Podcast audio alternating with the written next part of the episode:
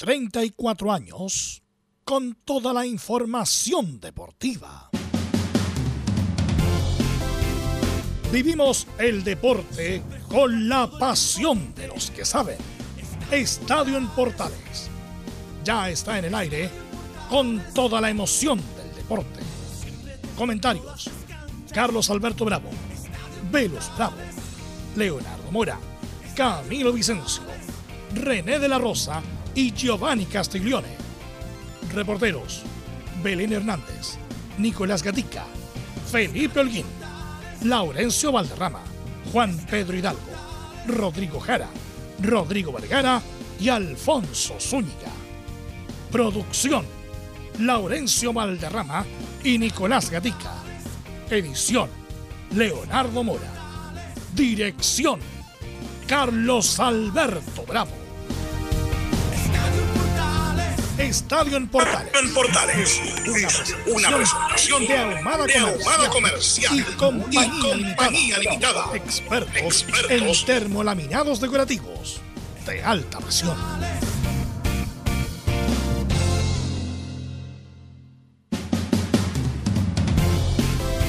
¿Qué tal? Buenas tardes. ¿Cómo les va? 22 de febrero del 2022. Comienza la edición central de Estadio en Portales. La U perdió el invicto en el torneo nacional tras caer 3-2 en su visita al Estadio Cap. Pesó la expulsión de Poblete a los 63 minutos. Y Ñublense es escolta de la Católica. En el fondo, Audax Antofagasta curicó la calera con un punto. De duelo el fútbol chileno. María de los Ángeles Guerra, esposa del eterno goleador de Colo Colo, -Colo Carlos Humberto Caselli, falleció esta madrugada. Orellana podría debutar en la convocatoria este fin de semana en Universidad Católica. Esto y mucho más en la presente edición de Estadio en Portal. Vamos con los saludos de inmediato. Saludamos a don Nicolás Gatica. Nicolás, ¿cómo te va? Muy buenas tardes. Sí, buenas tardes a todas las sintonías de Estadio en Portales. Estaremos en esta edición revisando otras declaraciones de Gustavo Quinteros y también del portero Brian Cortés, que habló hoy día en el Estadio Monumental y salió la, la, el informe de árbitro Juan Lara que, digámoslo, ese lapidario, así que lo más seguro es que sí se ha castigado el Estadio Monumental, ahora saber cuándo, si va a ser el clásico con la U más adelante, pero que será castigado, sí será, eso y más también lo tendremos hoy día. Ok, muchas gracias Nicolás Gatica y de inmediato nos va a informar de todo lo que ocurrió ayer Felipe Olguer entre la U y Ulense. Felipe, ¿cómo estás? Buenas tardes. Muy buenas tardes, don Carlos Alberto. Gusto en saludarlo a usted y a todos los oyentes de Estadio en Portales que nos escuchan a esta hora de la tarde, por supuesto, con el informe de la Universidad de Chile. Si bien lo decía usted ahí en titulares al respecto, cayó la Universidad de Chile eh, por 3 a 2 con un jugador menos eh, con la expulsión de Israel Pete ante Ñublense de Chillán. Por supuesto tendremos declaraciones, eh, además del técnico Santiago Escobar y es mucho más en Estadio en Portales. Perfecto, muchas gracias. Belén Hernández nos va a contar todas las novedades de Universidad Católica. ¿Cómo estás? Buenas tardes. Muy buenas tardes, don Carlos Alberto, y a todos los que nos escuchan hasta ahora. Sí, hoy día la Universidad Católica retomó los entrenamientos ya de cara al duelo que van a tener este domingo ante Palestino. Los que no sumaron minutos jugaron un amistoso y también vamos a tener declaraciones de Alfonso Parot que analizó su, su, buena, su buen inicio de, temporada. Esto y más en Estadio Portales. Perfecto, muchas gracias. Y Laurencio Valderrama nos cuenta lo que pasa con los ICAB de Colonia y mucho más también referente a lo que está sucediendo con Carlos Humberto Casillas. Laurencio, buenas tardes. Muy buenas tardes para usted, don Carlos Alberto, y para todos quienes nos escuchan en Estadio en Portales. Nos sumamos a las condolencias a la familia de Carlos Humberto Caselli por el fallecimiento, el sensible fallecimiento de su señora esposa. Vamos a tener eh, las reacciones, eh, por supuesto, la palabra de Brian Cortés, quien en conferencia de prensa justamente nos respondió una consulta al respecto. Y por cierto, también, como es, hoy es un día de fútbol y de tenis, también vamos a estar con el Everton de Viña del Mar, que debuta hoy ante Monagas por primera vez en 13 años, juega Copa Libertadores. Tendremos la palabra del Paqui Meneghini y, lo, y, de lo que quedó de la Unión Española, que fue rival de Everton justamente en las colonias el día eh, sábado pasado, el día viernes pasado. Así que este más, por supuesto, está en Portales. Después de 13 años vuelve entonces a la Libertadores Everton de Viña del Mar. Vamos con nuestros estelares, nuestros comentaristas. No nos falta, nos falta uno, Juan Pedro Hidalgo. Ah, por Juan ahí? Pedro Hidalgo, vamos, vamos a Antofagasta. Juan Pedro. ¿Qué tal, Belu Carlos Alberto, este Deportes Antofagasta Hola. que sumó una unidad en eh, la ciudad de Calama? Pudo haber ganado el partido, desperdició un penal, pero analiza ya lo que es el partido frente a lo que va a ser Audax Italiano y ya casi, casi confirmada la llegada de Gabriel Torres a Deportes Antofagasta. Estará don Giovanni Castiglione como estelar en el día de hoy. Giovanni Castiglione, ¿cómo le va, profesor? Buenas tardes. Buenas tardes, don Carlos, ¿cómo está? Buenas tardes a todo el equipo, a Velus, a, a todos los, los oyentes de Estadio en Portales. Cal- eh, don Carlos, Sí, quisiera mandar un saludo de lo que usted estaba hablando. a- Mira, vamos a hablar de eso. saludemos, saludemos a todo el, el contingente Y ahí- te vamos a dar mi- todos los minutos a todos nuestros comentaristas para justamente hablar de eso, Giovanni. ¿Te parece? Perfecto. Sí. Perfecto. Camilo. ¿cómo estás, Camilo? Muy buenas tardes, Velus, para ti, para Carlos, para todos los auditores de Estadio en Portales. Yo quería poner el tema de. Estaba viendo una situación de Fabián Orellana, que también lo vamos a desarrollar seguramente en el informe de, de Belén, de que podría salir de la Universidad Católica, estaría buscando la salida. Eso es un tema. Y lo otro, lo de Christopher Toselli, que se ha hablado poco, pero que está teniendo una buena campaña allá en Central Córdoba de Argentina, que también se podría comentar. Central Córdoba Algo manejamos de eso, eh, Camilo, en todo caso. Gracias. Bueno, No, eh, está bien. muchacho. bueno, eh, Sí. Central Córdoba entonces. Central Sí, Córdoba. Sí, porque Barracas Central es un equipo muy chico que No, está, no, no. está jugando en primera. Está jugando en primera Increíble, Central ayer Córdoba. estaba jugando en la cancha Huracán, ya había un puñado de hinchas. Así está Sí. de mal el fútbol argentino. Bueno, eh, entonces sal- saludos a todo el mundo. Saludamos a Emilio, por supuesto, que está, como siempre, la puesta en el aire. Vamos de inmediato con los titulares que lee Nicolás Gatica. Claro, y para complementar, el técnico del equipo de Baracas Central salió tras tres partidos sin puntos. Bueno, comenzamos entonces con la primera división y el final de la tercera jornada donde el OC terminó como líder invicto con nueve puntos. En tanto, Ñublense es el nuevo sublíder con siete unidades tras su victoria ante la U. Los azules quedaron a su vez con seis puntos junto a Curicó Unido y Cobresal. En tanto, Colo Colo quedó sexto junto a Palestino con cinco unidades. Mientras Coquimbo y La Calera cierran la tabla con un punto en zona de descenso por diferencia de goles. En la B se inició la segunda fecha con el triunfo de Temuco 1-0 ante Santiago Wanderers. Recordemos que el equipo de Jorge Garcés debutó en el torneo. Para la jornada de este martes, Santiago Moni debutará recibiendo Deportes Santa Cruz a las 18 en La Pintana. Mientras Magallanes visitará a San Luis de Quillota a las 20.30. En los chilenos por el mundo, Eric Pulgar fue titular y salió reemplazado en el minuto 61 en la victoria del Galatasaray 3 a 2 ante el Godstepe como visita. Esto por la Superliga Turca. En la Champions League recordemos que ya tiene otras llaves de ida donde el actual campeón Chelsea va a recibir al Lille de Francia. En la otra serie Villarreal será local ante la Juventus. Y en Inglaterra el entrenador del Blackburn Rover confirmó que Ben Brereton tiene una lesión de ligamento en su tobillo izquierdo y que al menos estará las próximas dos semanas fuera. Así que hay que ver que podría, ojalá no, no sea, pero podría perderse el partido de la Roja ante Brasil el 24 de marzo. Y ayer en la tarde llegó noticias que podrá disputar la selección chilena con público el duelo ante Uruguay el 29 de marzo. Esto por la última fecha de las clasificatorias sudamericanas debido a que la FIFA aceptó la apelación de la Federación de Chile. El presidente del organismo Pablo Milán reconoció que el partido que puede jugarse tanto en Santiago como en provincia. De esta forma podría ser la chance que juegue de local en la capital o en Viña del Mar. En el tenis y en noticias del Chile Open, lamentablemente el Nico Yari quedó eliminado en primera ronda del ATP de Santiago. Esto tras caer ante el brasileño Thiago Monteiro en dos sets. En los dobles, Gonzalo Lama y Alejandro Tavilo quedaron eliminados en primera ronda al caer ante el checo Kolar y el serio Milojevic. Este martes sigue la acción en sí donde Gonzalo Lama se medirá ante el boliviano Hugo de Lien. Mientras Alejandro Tavilo enfrentará a las 21 horas al argentino Renzo Olivo. En caso de ganar Tavilo, mañana habría un duelo de chilenos ante el primer sembrado del torneo, el también chileno Cristian Garín. Esto y más en Estadio Portales. Gracias, Nicolás Gatica. Eh, bueno, eh, quisiera partir con una reflexión, se la voy a dar a Carlos Alberto, después a Giovanni, que son más conocidos de, Carlos Humberto Casolis. ¿Por qué?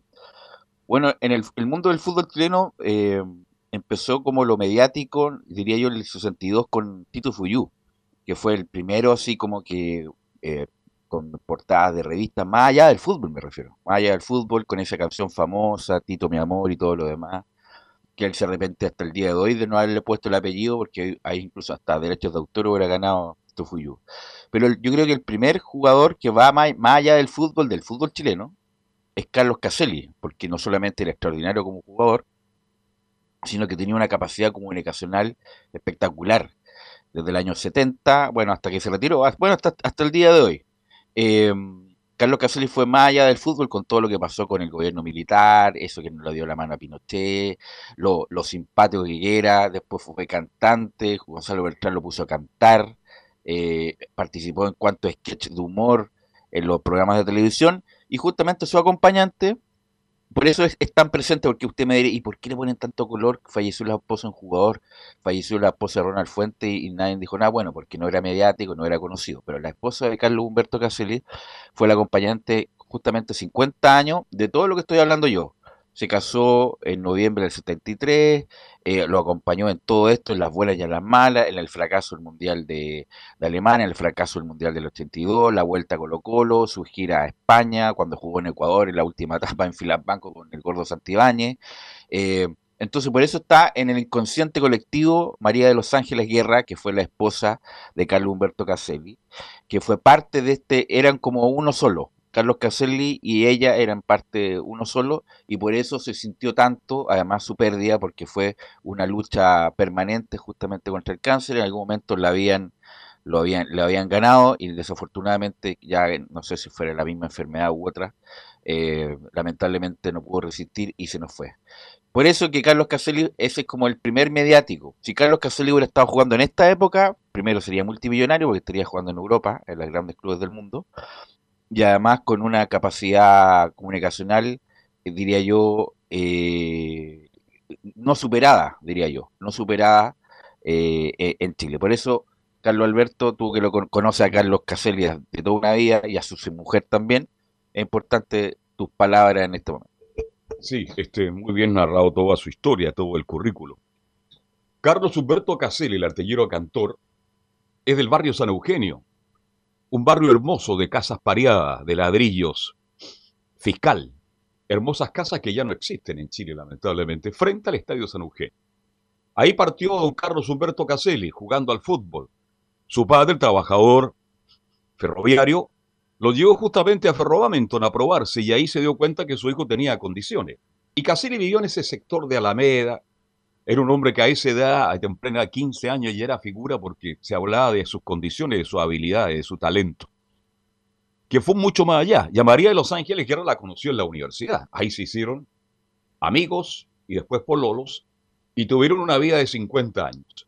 Yo con María de los Ángeles Guerra conversé un par de oportunidades en esos viajes largos, concentraciones de la selección, torneos ya sudamericanos, cuando Caselli, porque digamos que Caselli estudió periodismo además, es un hombre profesional, estudió administración de empresas, un hombre muy preparado, un hombre que se preocupó por eh, eh, educación física, ahí conoció justamente a María de los Ángeles. Bueno, y conversamos muchas veces y él siempre, ella siempre me decía, yo sé que Carlos es juguetón, en el buen sentido de la palabra, pero lo quiero, lo respeto y lo amo porque en el fondo él siempre va a estar conmigo. Y así fue. Pasaron largos 50 años y Carlos Humberto Caselli, la única compañera de su vida fue María de los Ángeles Guerra, que tuvo un cáncer a la columna que lo derrotó el año mm, 2018, pero lamentablemente mordió esta enfermedad y lamentablemente Carlos Humberto Caselli tuvo que aceptar la muerte definitiva de su señora esposa. Carlos Humberto Caselli hizo muchas cosas. Piero también intentó jugar al fútbol, su hijo. No tuvo grandes condiciones. Giovanni es amigo él, después va a hablar Claro. de Piero estuvo en la U. Yo soy testigo porque yo estaba ahí cuando se fue a probar y Víctor Hugo Castañeda me llamó a un costado y me dijo, Carlos, tiene algunas condiciones, pero no está para jugar en la U de Chile en la división juvenil. Son historias que estoy contando. Pero yo quiero hablar de, Carlos Humberto Caselli, y bien lo dijiste tú, Belu, más allá de lo futbolístico, jugador extraordinario. Si jugara hoy sería un jugador que estaría jugando en el Madrid, en el City, en cualquier equipo del mundo.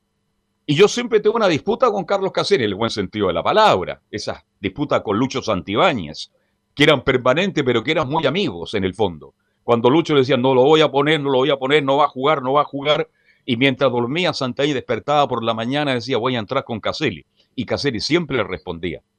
Pero yo una de las cosas gratas que tengo con Carlos Humberto Caselli, muy amigo Vladimiro Mimisa, prácticamente compadres, los dos colocolinos, este, ¿cuál fue el mejor gol de Carlos Humberto Caselli? Yo siempre puse la discusión. Puse la discusión de que había sido el gol que le marcó a Brasil en un amistoso en el Estadio Nacional. Pero María de los Ángeles Guerra fue su compañera Fue su amiga, fue su esposa, fue su amante, fue la madre de sus hijos, fue la que la acompañó y lo apañó en momentos duros, difíciles. Por eso Carlos Humberto Caselli abandonó un programa de televisión donde estaba ganando buenas lucas para quedarse definitivamente con ella y acompañarla hasta el último día. Así que ese es mi homenaje, ese es mi recuerdo entonces para María Los Ángeles Guerra, una mujer que fue mucho más allá que la compañera y la esposa de un jugador. Fue la consejera y que ayudó mucho para que Carlos Humberto siga siendo la figura que es hasta el día de hoy. Giovanni, te conociste al hijo, Giovanni. Y bueno, también a lo mejor a la tía también. Conocí a la tía, al tío.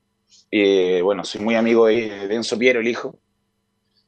Eh, al quien le mando un abrazo grande, lleno de energía positiva para estos momentos que son medios complicados, súper complicados, te digo por experiencia propia, y, creo que, lo que ustedes dos que hablaron lo describieron de la mejor manera.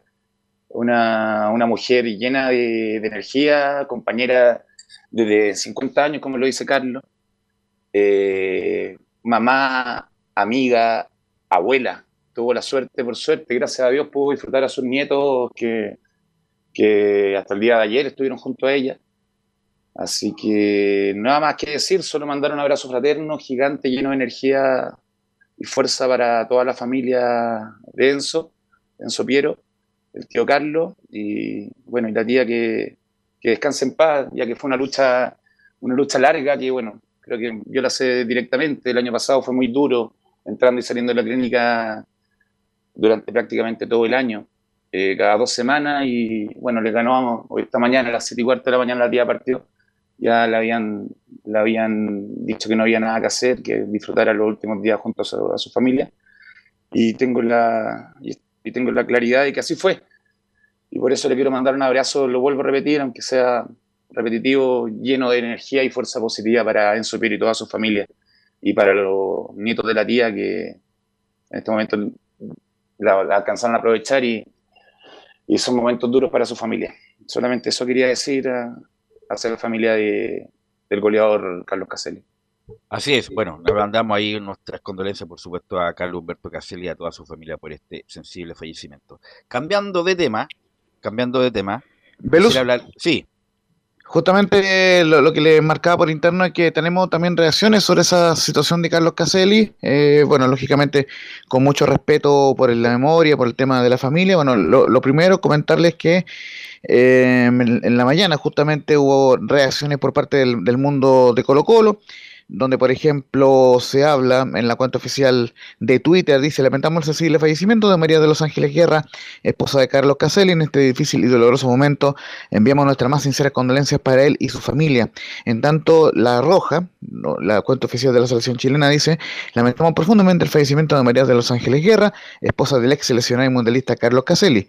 El mundo chileno y La Roja te abrazan y te dan todo su apoyo, mucha fuerza para la familia y seres queridos. También se pronunció el presidente de Colo Colo en Mundo Vallares, dice toda la fuerza y cariño para Carlos Caselli, ídolo de, nuestro club y toda su familia, de la partida de la señora María de los Ángeles, compañera de toda la vida. El pueblo colocolino los abraza de Erika a Magallanes y también hay una condolencia del CIFUP donde envía mucha fuerza a María de los Ángeles Guerra. Y les quería compartir justamente lo que habló en conferencia de prensa hoy Brian Cortés, el, el portero de Colo Colo, quien en nombre de- del plantel envió las condolencias y dijo un par de reflexiones muy interesantes, se las quiero eh, hacer escuchar. La primera, eh, en la 01 quiero enviar mi- mis condolencias a nombre del plantel a Carlos Caselli y su familia. Sí, eh, nos enteramos de esa noticia, una, lástima. Quiero aprovechar de mandarle todas mis condolencias a la familia de, de Carlos Caselli, ahí en nombre de todo, el plantel. Bueno, ahora estoy yo, así que le quiero mandar todas las condolencias a toda su familia, mucha fuerza, mucho ánimo, que es una, persona que dio muchos clubes, una persona que tiene su, tuvo su recorrido, así que manda- mandarle todo, toda la fuerza y ánimo para él.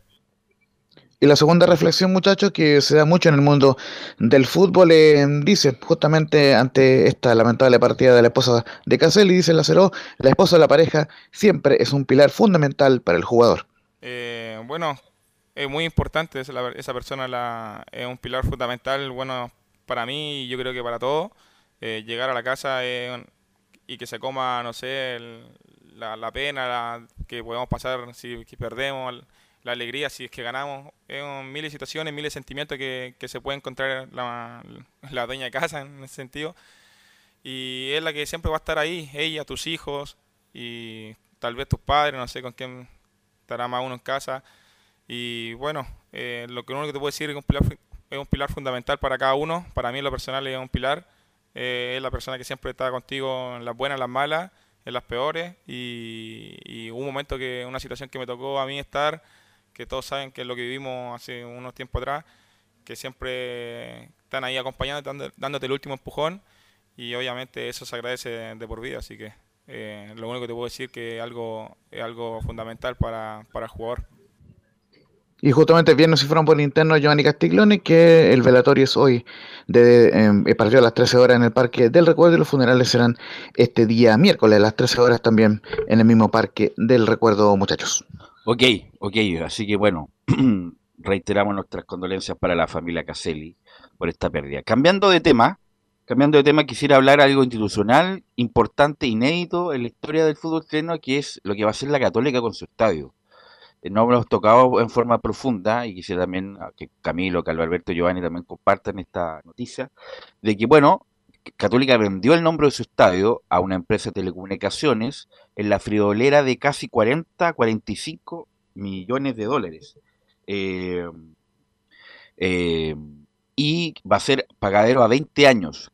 Casi con esta plata, Camilo, en estos 20 años van a, con eso, financiar el estadio, financiar el estadio, y bueno, aparte de otro eh, tipo de financiamiento, pero es un contrato espectacular para, para, para la católica.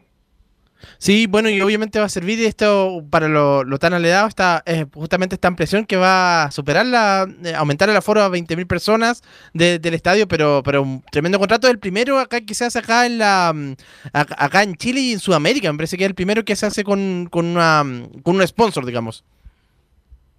Por eso digo que es inédito. eh, y bueno, lo que pasa es que podrían hacer los otros clubes. La U podría tener estadio ayer. Eh, la U podría tener eh, estadio ayer, es el punto de la U. Es otro, pasa por el otro lado. Es que alguien quiera tener un terreno para la U. La U podría tener estadio de distintas fórmulas, de distintos fin- financiamientos. La U podría tener incluso más plata en este tipo de cosas, pero la U no tiene lugar. Y mientras no tenga lugar, apoyado por la autoridad regional, local, política de turno, como pasó en algún momento, no va a tener nunca estadio. Pero lo de la Católica, Giovanni, es muy bueno porque es como una. para, para, para acá, para Chile, porque esto se da mucho en, Estados Unidos, la, en la arena de no sé cuánto, la arena de aquí, la arena de allá. eh, y no me refiero a empresas privadas que, por ejemplo, el Parque O'Higgins tienen una arena para hacer conciertos, sino más bien para construir un estadio. Y la Católica va a paso agigan- agigantado a construir el estadio más moderno de Chile y de Sudamérica, no, de, de Chile, porque el más moderno de Sudamérica va a ser el de River Plate, que también van, van- lo van a remodelar, Giovanni. Como tú lo dices, Belo, un tremendo contrato, un tremendo contrato y inédito que, que pasa en Chile. Y concuerdo con tus palabras de sobre lo, lo que pasa con la Universidad de Chile, que podría tener un estadio también de esta forma, pero no, no lo hizo y yo creo que no lo va a tener nunca. Pero copiar lo- los ejemplos buenos, seguir los ejemplos sobre esto, un, estadio de Católica que creo que viene muy moderno, como tú lo decías, solamente el de River nuevo que, que viene en camino lo podría superar. Entonces, sacar provecho y ejemplos de, la- de las cosas buenas que hacen los equipos que Católica, bueno, lo viene haciendo hace bastante tiempo ya de buena manera y se ve también el tetracampeonato que tienen en todo sentido. Y, reitero, sacar los ejemplos, ojalá más equipos puedan sumarse el día de mañana a poder arreglar su estadio o tener estadio y, obviamente ya tienen el ejemplo de que se puede hacer con auspicio y, y firmando unos buenos contratos, sé que se hace bien los la- dirige- el trabajo. Es que los dirigentes de Católica, Camilo Vicencio, son muy claros. Claros en todos. Vendieron Independencia, que era un estadio hermosísimo para la época. Se fueron a un barrio al sector oriente de la capital. El señor Vélez tuvo un sentido futurista extraordinario. Cuando se compraron esos terrenos, dijeron, pero ¿por qué Católica compra terreno aquí a los pies de la cordillera? Mire lo que es hoy día ese sector, de plusvalía altísima, tal vez la plusvalía más alta de casas y lugares que tiene Santiago de Chile. Y Católica, como ha tenido siempre dirigentes capaces, todos profesionales, muy involucrados, ha logrado este paso. No olvidemos que Católica tuvo una lucha permanente, Camilo Marcelo Vicencio y Giovanni Castiglione, con los vecinos del lugar, que no autorizaban que Católica tuviera un estadio primero y después que no jugara a Liga Único Local. Todas esas barreras Católica, con mucha claridad, con mucho profesionalismo la fue saltando.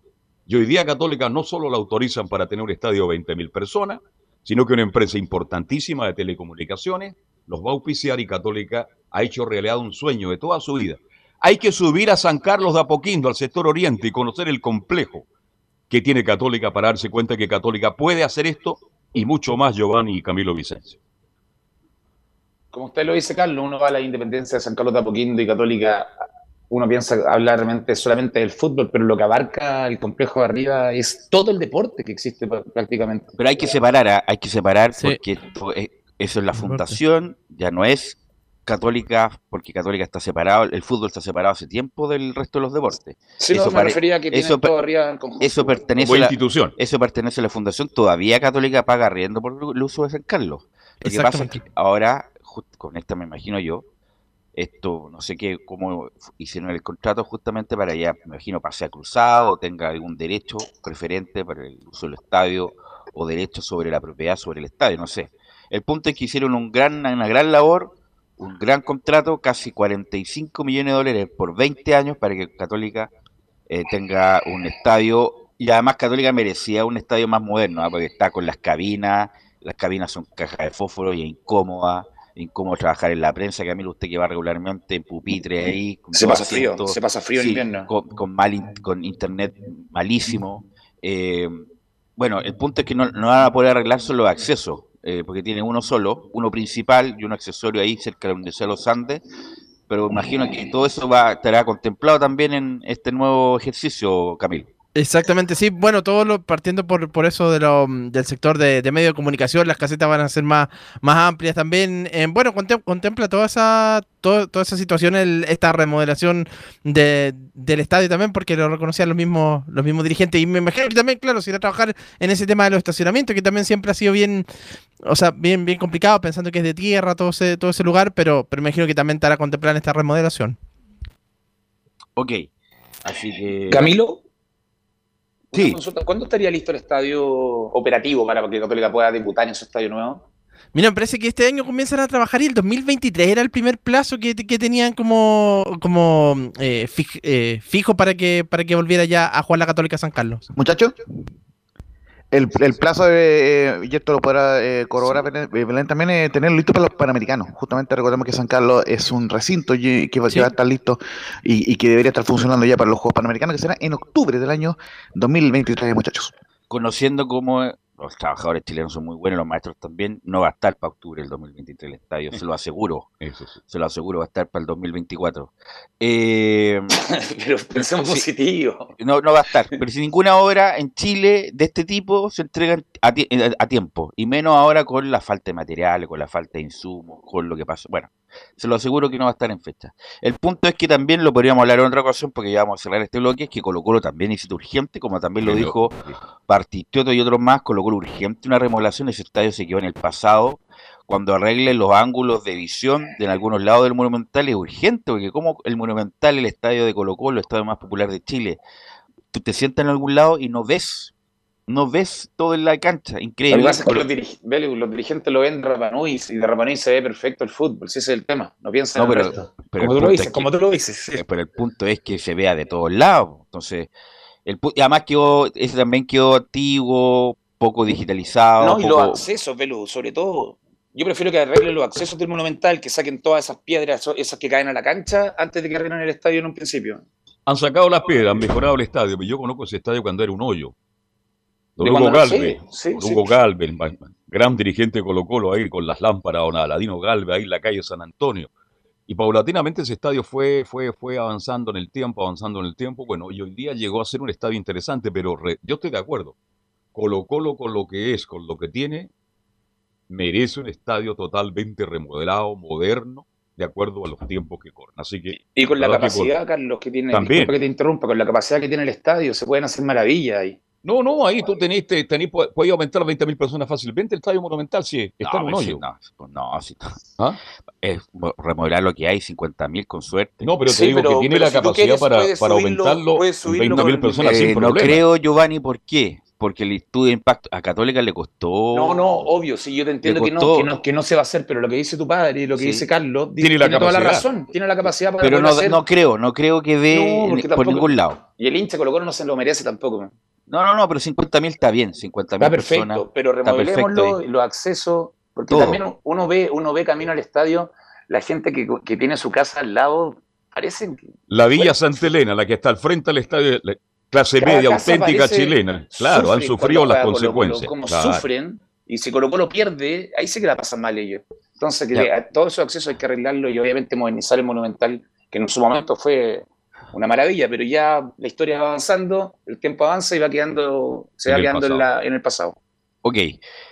Gracias muchachos, vamos a ir a la pausa Emilio y vamos a volver con el, el desastroso juego de la U. Quiero el comentario de Giovanni, de Carlos Alberto, de Camilo, de este horrible partido que jugó la U ayer y que la sacó barata después de la pausa Emilio.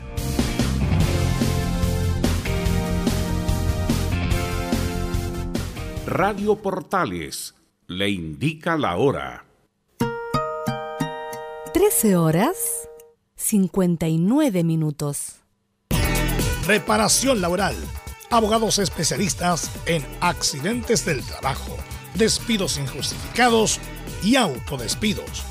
¿Tuviste un accidente de trabajo en los últimos cinco años y ese accidente se originó en la conducta negligente de tu empleador? Es muy probable que tengas derecho a obtener una indemnización por los daños causados. Consulta gratis. Reparación laboral. Profesionales dedicados a entregar asesorías en temas relacionados con todo tipo de accidentes laborales en todo Chile. De Arica a Punta Arenas. www.reparacionlaboral.cl ¿Quieres tener lo mejor y sin pagar de más? Las mejores series de televisión, los mejores eventos deportivos, equipo transportable, películas y series 24/7. Transforma tu TV a Smart TV. Llama al 973-718989. Twitter arroba Panchops. bueno puede ser aún mejor. Prepárate a conocer la evolución de la Primera de Chile.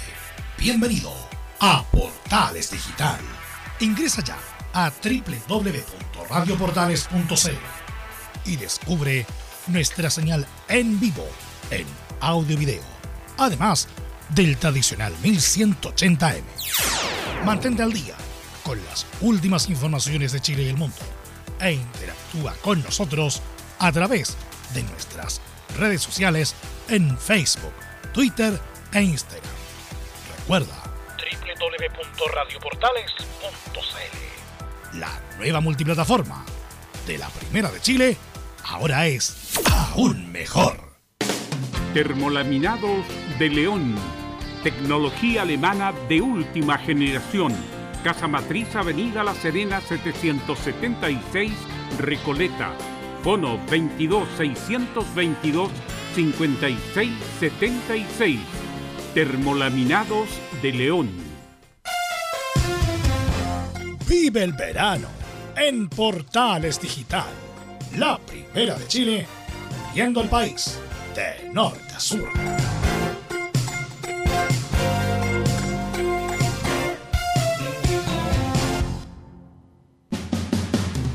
Entre Marco Grande y Marco Chico, media vuelta y vuelta completa. Escuchas Estadio en Portales, en su edición central. La Primera de Chile, uniendo al país de norte a sur. 14 horas con 3 minutos, reparación laboral, abogados especialistas en accidentes del trabajo, despidos injustificados y autodespidos. Consulta gratis en todo Chile en www.reparacionlaboral.cl. Reparación laboral es tu mejor respuesta, no lo dude, reparacionlaboral.cl. Bueno, quisiera preguntarle, me imagino que vieron el partido de la U, tanto Camilo como Giovanni, que nos tuvieron la transmisión de ayer, parto por Giovanni. ¿Cuál es tu impresión de lo que pasó ayer entre la U y Ñublense Talcahuano, Giovanni?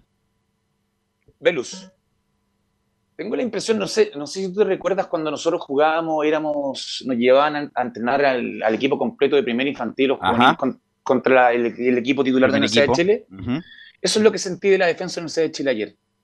Como que estaban Eran jugando juveniles. contra, como que eran, jugaban contra una categoría más grande donde los pasaban a llevar cada vez que los atacaban y cada vez que los es. chocaban. Eso es lo que sentí. En el, el estilo de juego y tratar de atacar, todo en ese de Chile creo que no lo hace mal, pero el tema defensivo es lo que te afirma el equipo y lo que te hace la campaña completa y lo veo muy, muy disminuido. Eh, Camilo. Ahí sí, eh, sí, básicamente Velus, que estaba justo re- re- revisando nuevo lo- los goles, eh, livianita la defensa en realidad, y también uno se aguanta en el primer gol, tiene el tiempo, bueno, al margen que le baja muy bien el jugador de, de Ñublense, pero la marca nadie. Los dos, si Ñublense, si la U tuvo ventaja en algún momento fue por los, fueron dos regalos prácticamente de la defensa de- también de ahí de, de Ñublense, el penal ahí de del Pino y después la otra jugada entre el pase largo para el arquero, pero, pero en realidad eh, el- los errores pasan nuevamente por la defensa y el sector de a mí también del, del mediocampo de la U. Eh, yo lo analicé, ah, el partido con Antofagasta, y lo comenté, fue categórico. La U jugó muy mal y no merecía ganarle a Antofagasta. Jugó tan mal que estos dos centrales Carrasco y este muchacho, este Tapia, Tapia, usted le mete un pelotazo a Castellanos de 30 metros a las espaldas y no ganan una. Y en el, en el frente a frente, perdóneme, Tapia, que es un jugador altísimo. No sé por qué se buscan zagueros centrales altos, es importante en el fútbol de hoy.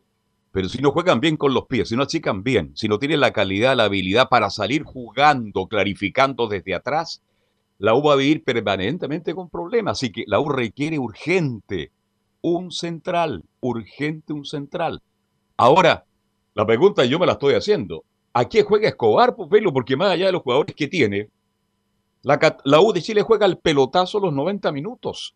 Apuesta por dos grandes delanteros. Tú lo dijiste y fuiste majadero del día de ayer, que tanto Palacio como Ronnie Fernández, por Dios, que son buenos arriba.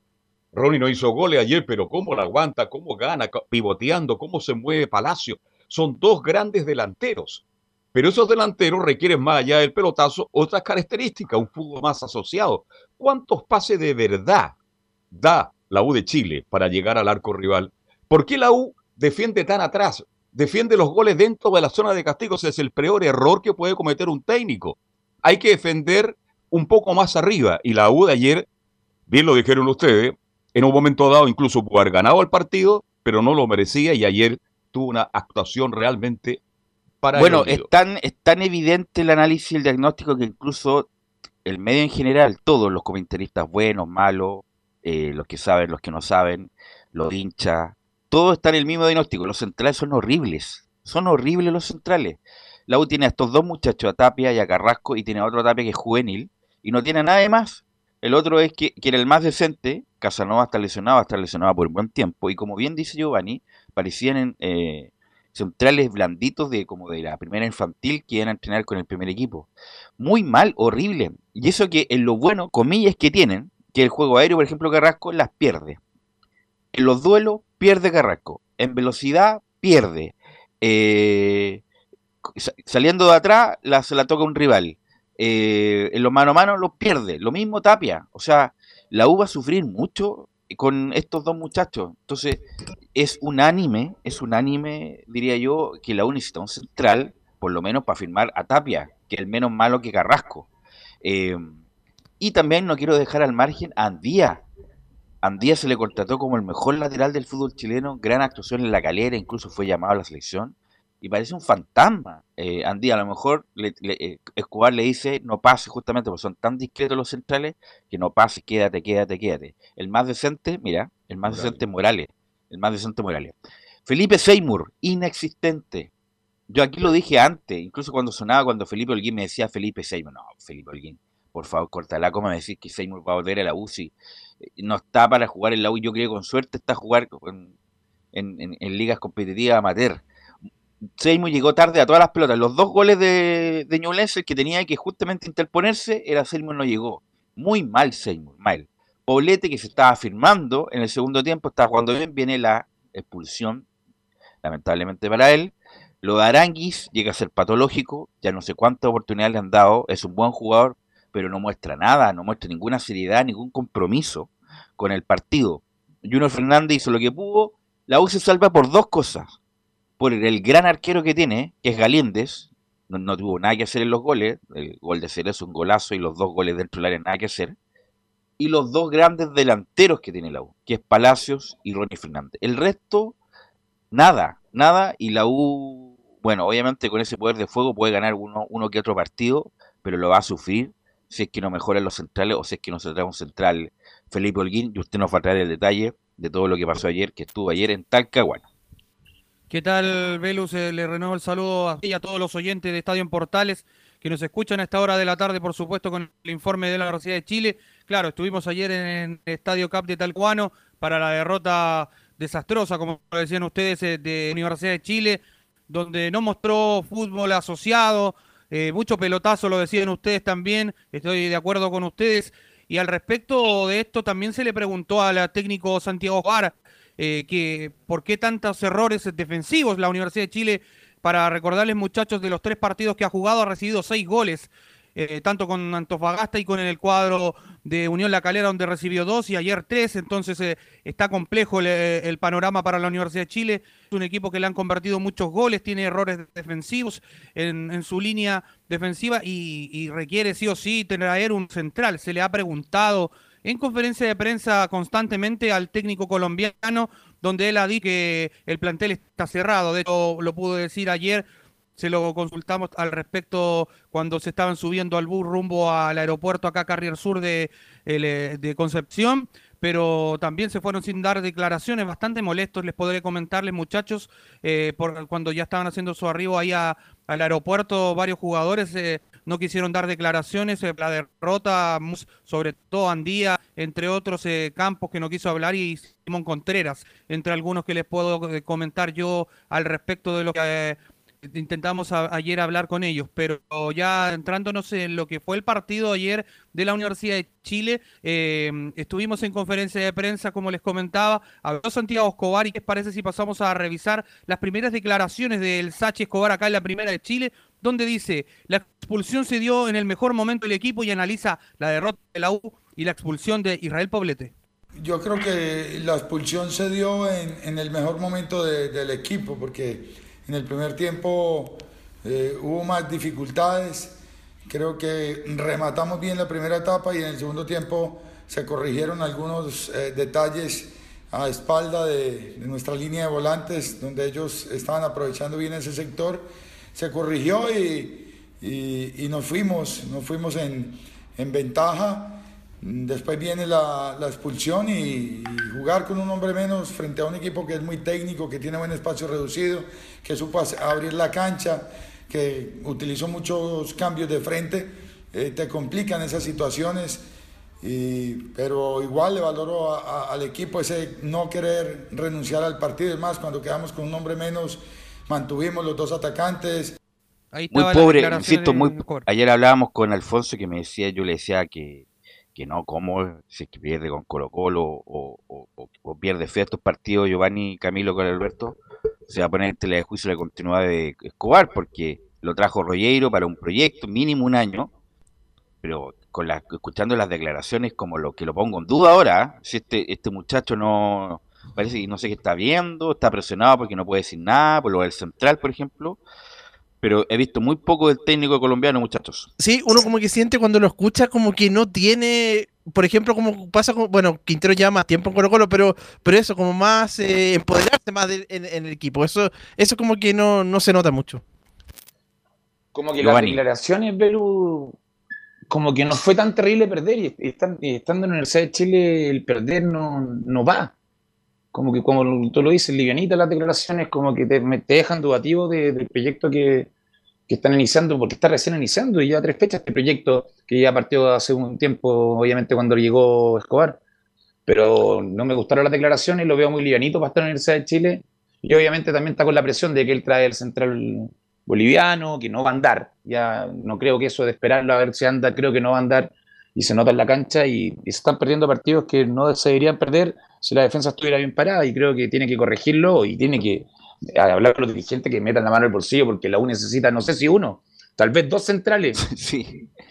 Porque Así justamente, mira, llama, vamos a quedar de nuevo, la Universidad de Chile va a quedar descompensada, necesita mira, dos centrales. Uno pensaba que, que, que faltaba un central con la presencia de Casanova, con mayor razón con la lesión de Casanova, y Rollero no sé qué tiene en la cabeza, ese, esos lentecitos de película de terror, de Rieiro, pero, pero insisto, la U debe traer urgente un central, si no lo va a pasar muy mal de aquí a lo que venga. La U jugó dos partidos muy malos. No con la Calera no tanto. Calera jugó regularmente bien. Pero con Antofagasta jugó horrible. Jugó tan mal como ayer Velo, porque yo el partido lo vi íntegro, lo analicé. Jugó muy mal. Nos quedamos con el último gol, con el pase de Fernández, el gol de, de Ronnie.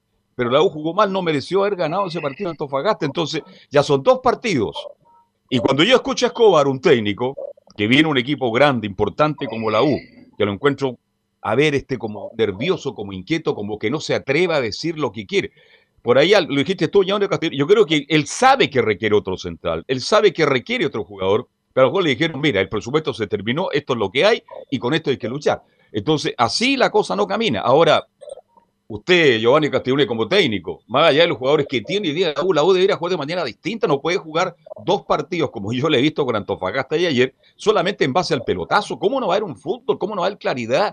¿Cómo no los puede hacer jugar de una manera distinta a estos jugadores que más allá que no sean No, muy pues buenos, con- tampoco son tan malos? Pues. Con Felipe Seymour, difícil, pues si Felipe nunca fue bueno en la salida. Él era para corretear, para meter, para pinchar, pero no para salir. Está Moya. Y Moya, no. Aranguis. Moya no. Por eso el- la ilusión que tiene la U es con este muchacho Brum, el uruguayo, y lo que puede hacer Gallego por izquierda para mejorar un poco el mediocampo, Felipe.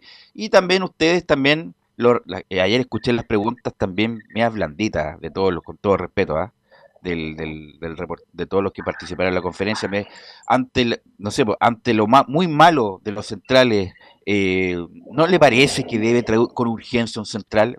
Le preguntaron, o sea, cómo estaba este, cómo estaba el otro. Pero la U, insisto, e- es, es tan evidente que es, un, es unánime el diagnóstico, Giovanni.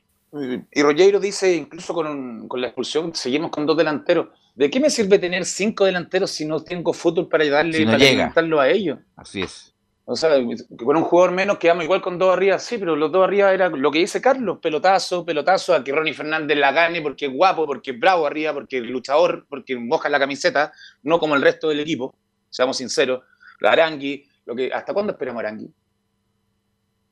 Palacio, insisto, la U tiene a Galíndez Palacios y Ronnie Fernández, Y Ronnie lo, Fernández. lo más decente de la U. El Cuarto Morales. eh, Cuarto Morales sí que ha mejorado bastante Felipe Holguín. Pero te falta el que te, el que te cree, el que te haga el enlace de Bueno, Jason- hacia arriba, te falta este todo muchacho eso. Vargas, Jason Vargas.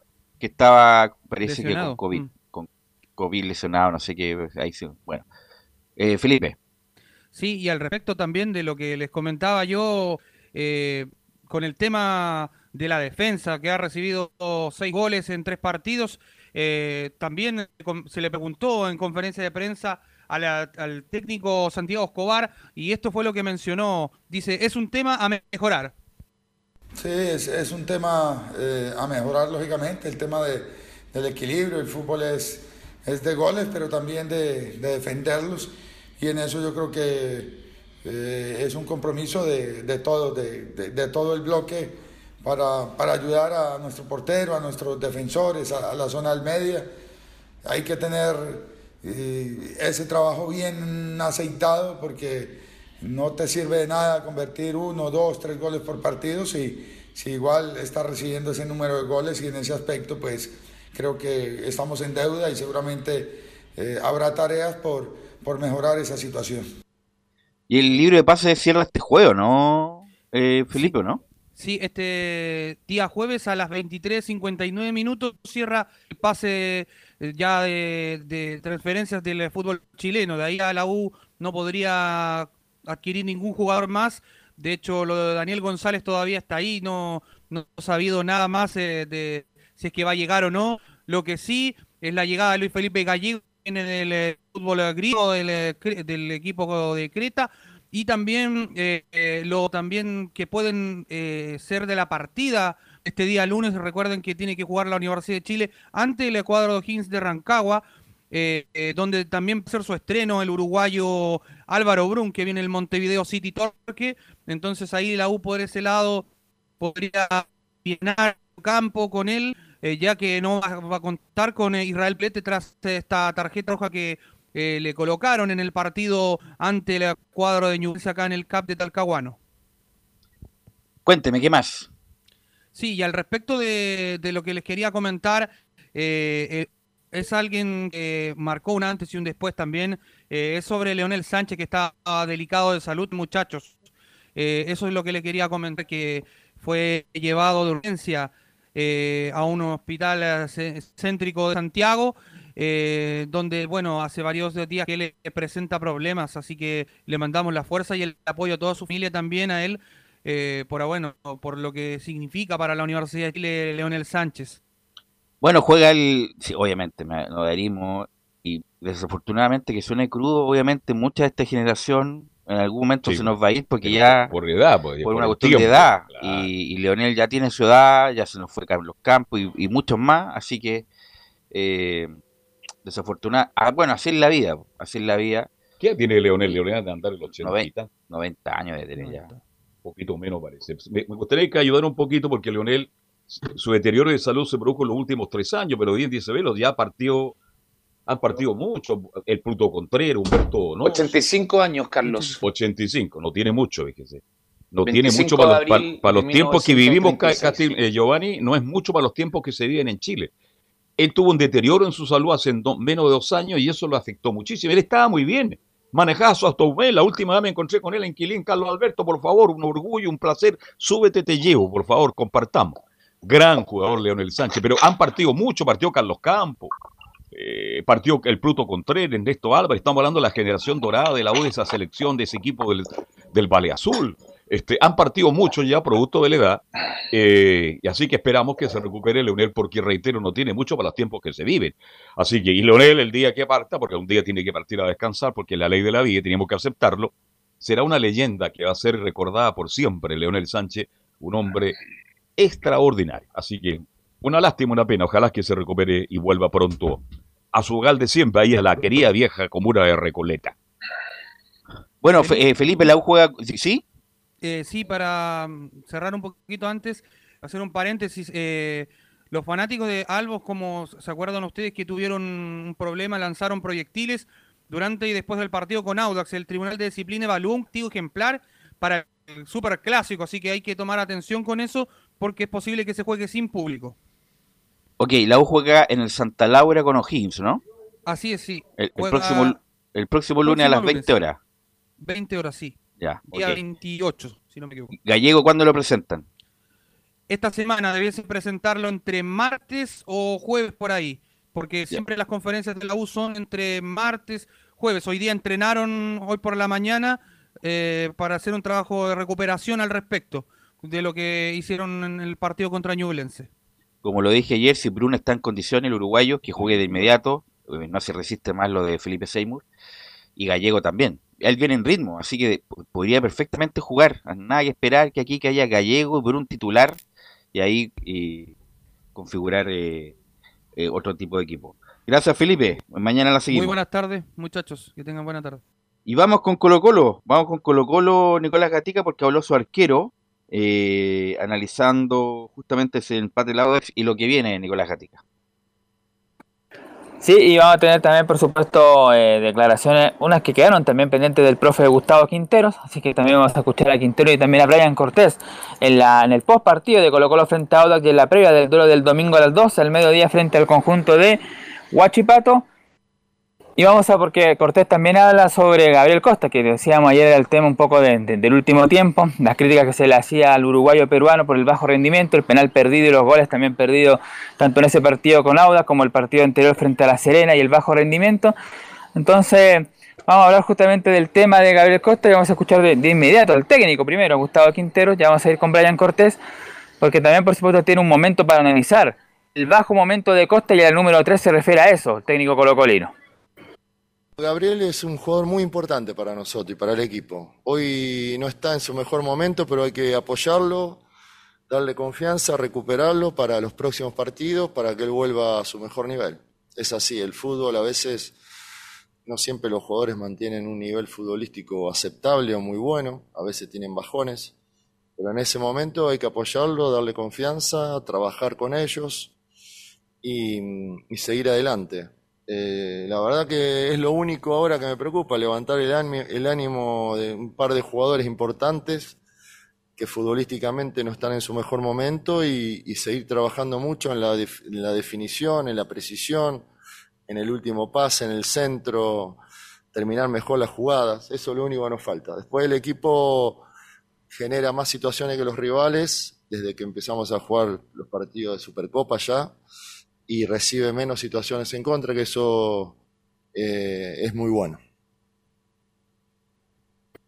Claro, porque decía, eh, tanto, ahí lo reconoce el propio Quintero, tanto Costa como otros jugadores, no lo mencionó, lo dice Costa, y otros jugadores están en- no, no en su mejor momento, en un bajón futbolístico, por ejemplo Leonardo el Colo Gil, que tampoco ha vuelto a ser el mismo que, que se inició el año pasado, cuando llegó, ¿se acuerdan? Primer partido, eh, hizo un golazo a la Católica, ha trabajado también su rendimiento, así que son jugadores fundamentales para el técnico Gustavo Quintero, para el andamiaje del equipo, que también ahí los tiene que recuperar. Y Ryan Cortés dijo lo siguiente sobre Costa, dijo, "Bra- Gabriel está bien, esperamos que su cabeza siga tranquila, porque son cosas que pasan y contará con nuestro apoyo siempre. Estamos todos muy motivados, dice por supuesto por él y todo el plantel que quieren ya eh, recuperar estos dos puntos perdidos o... Claro, frente al equipo de Audax Italiano y también frente al cuadro de La Serena, entendiendo que fueron superiores gran parte del partido, después los equipos rivales eh, mejoraron el juego y complicaron, pero ahí están conscientes de eso. Bueno, lo que tiene que ver, y ahí vamos a escuchar a Cortés ya sobre el tema del castigo. Esto fue el, el informe arbitral de Juan Lara del partido del día sábado ante Audax. Dice, incidentes, observaciones. El partido es detenido en tres ocasiones debido al lanzamiento de objetos contundentes al terreno, desde distintos sectores del estadio, poniendo en peligro la integridad física de los jugadores. Se da aviso por alto parlante que si vuelve a caer objeto contundente el partido deberá ser suspendido. Una vez finalizado el partido, mientras se retiran del terreno de juego, los jugadores de Audax Italiano vuelven a caer objetos contundentes del sector Arica. Es el momento cuando termina el partido y salen con esto corriendo rumbo al, a la manga y ahí hay gente de la, de la, de la seguridad con los quitasoles. Ahí también hasta cuando termina el partido siguen cayendo proyectiles sobre el, el arco sector ese es donde iba la gente de Italiano. Así que con este informe es muy probable que se sancione el Monumental para el Superclásico y para los siguientes partidos de local. Ahora escuchamos entonces al portero Brian Cortés sobre el Dame tema segundo, dame un de- de segundo, los dame segundo, dame un segundo. Te Estaba, estaba muteado. Eh, ¿A la cuánto le dieron Camilo? ¿Cinco partidos cuando pasó lo de Curicó? Cinco partidos, sí, Ya. cinco partidos. ¿Es esto igual o igual de grave que lo que pasó con Curicó? Colo Colo también deberían sancionarlo con cinco partidos sin público.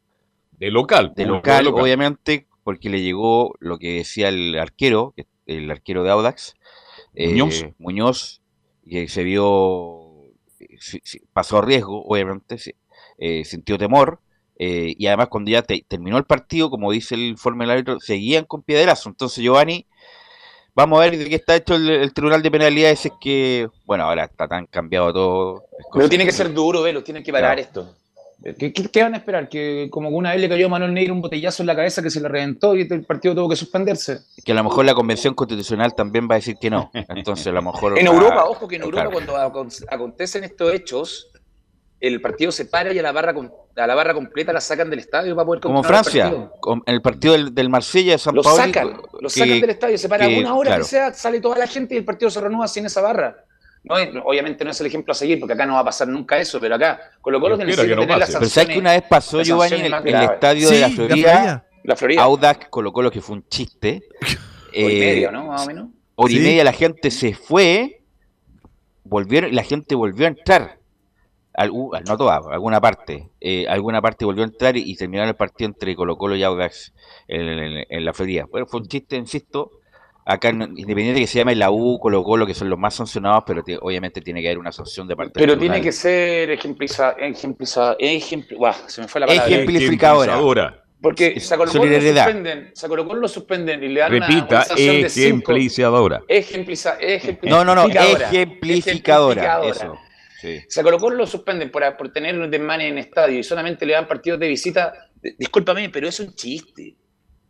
Así es. Es un No chiste. Y ahora lo hacen de local, tienen que aprender. Lamentablemente va a tocar el clásico sin público, que es una lástima, porque el clásico debería ser un espectáculo para toda la gente, ir a disfrutarlo en el estadio. No se puede, antiguamente era así. Pero tiene que ser así y tienen que, Pero capaz ser que, sancionado mira, por lo máximo. cono- conociendo el tribunal, capaz que des- el partido post clásico, capaz que sea la, se vería No, muy feo. tiene que la- ser la ahora ya, sanción. sería No, muy no, no, feo, por, una cuestión feo. de tiempo, porque van a, No. van a recuperar cosas- antes- Hay dos Pero escúchame, van a, van a recuperar los antecedentes, van a apelar, entonces a lo mejor van a dilatar la, la sanción final. pues, Entonces de eso se trata. Eso. A Sí, eso me si refiero. van a dejar jugar el clásico, se van a matar las barras, pelu. Así que no, si no va a ir, no puede ir gente de la U, lo más La probable. gente- Así no, hay, que no hay barra Se visita. van a juntar que- afuera del estadio, igual, vaya a ver. Tienen que sancionar esta barra que tiene que parar y el Colo Colo tiene que poner mano firme con su barro. si Y no, además rompieron también, rompieron también un, un búnker, algo así fue en el interior del estadio. No, bueno, estas cosas, esto hemos hablado tantas veces ya que da ya un poco la tabla es lo mismo Nicolás Gatica. Claro, si se, castiga Monumental, que serían cinco fechas, Colo Colo va a terminar jugando 10 partidos sin público, tanto de, local como de visita. O sea, una desventaja ahí en el tema deportivo, pero es algo que tiene que ser así nomás porque por el mal comportamiento de los hinchas. Y vamos a escuchar la uno que tiene que ver con eso, con el portero Brian Cortés, y dice en la número uno, el golero, es una lástima lo que pasó, hago un llamado a los hinchas a mantener la compostura. Buenas tardes. Eh, sí, como lo dices tú, obviamente es una lástima lo, lo que pasó, pero, pero solamente hacer un llamado a los hinchas que mantengamos la, la compostura. Obviamente a nosotros es, es favorable que, que cuenten con, con ese apoyo. Es un empuje que nos dan, esperamos contar con ellos todos los partidos, como dices tú, ojalá se viene el clásico y ojalá tenerlo acá en casa con ellos y bueno, eh, el informe no te puedo contar mucho porque no lo vi la verdad, pero sobre esa situación obviamente que no nos favorece para nada. Esperamos que no vuelva a ocurrir y esperamos su apoyo siempre en cada partido. Y en la número 3 dice algo similar, pero con el partido del clásico, dice la número 3 Brian Cortés, sería una lástima que jugáramos sin nuestra gente el superclásico. Como lo dices tú, obviamente eh, sería una lástima que se contara sin, sin nuestra gente. Eh, como lo dije en un principio, esperamos que no vuelva a ocurrir. Es un llamado al, al hincha que, que mantenga la compostura. A nosotros es muy importante ese, ese aliento. Pero con estas cosas obviamente no está fallando, no podemos recibir algunos castigos, que ojalá Dios quiera no, no pase nada mayor, porque la verdad no, no he leído nada, pero estamos conscientes de, de lo que se puede, lo que puede pasar y, y solamente hacer un llamado a que podamos disfrutar de un buen espectáculo. Bueno, está entonces el llamado que hace Brian Cortés a los hinchas, pero ya no, esa, ya no ese es el mensaje, pues porque ahora el mensaje, o sea, más que el mensaje hay que esperar la resolución, porque si se castiga al Estadio Monumental no se podrá hacer nada ya en cuanto a los hinchas y tendrán que esperar nomás que se cumpla la sanción, pero ahí Cortés por supuesto espera que el hincha se comporte mejor. La última que vas a escuchar del portero colocolino para ir a revisar algún tema, por ejemplo, que, que quieren volarle la primera tarjeta amarilla a Esteban Pavés, pero la última que vamos a escuchar de Cortés, que es la dos que tiene que ver el mal rendimiento o los malos partidos que ha jugado frente a la Serena y Audax, donde ha resignado puntos, se dice la número 2 Brian Cortés. Llevamos dos empates y son casi una derrota, nos falta asegurar ante los partidos. Los primeros tres partidos obviamente nos han costado, como lo, como lo hemos visto, eh, ya llevamos dos empates que por ahí para nosotros es algo muy amargo, eh, es como casi una derrota. Nosotros siempre vamos por los tres puntos. Y bueno, se ve que, que nos falta por ahí eh, asegurar los partidos antes, ser, ser eh, eficaz en lo último, en lo último la parte del, del campo y, y por ahí nos está, nos está faltando, pero más allá eh, no es para tanta preocupación, es seguir mejorando, recién está empezando, tenemos un campeonato largo que va a ser muy muy entretenido, esperamos que sea muy muy competitivo y, y bueno, solamente depende de nosotros mejorar esos detalles para, para que no vuelva a ocurrir. Claro, lo que coincide ahí Cortés, Quintero y todo el mundo que, que analiza Colo Colo que falta la puntada final. Se crea ocasiones de gol, pero falta ahí la alimentación al 9 a lo mejor o tomar mejores decisiones, que los penales lo aseguren ahí.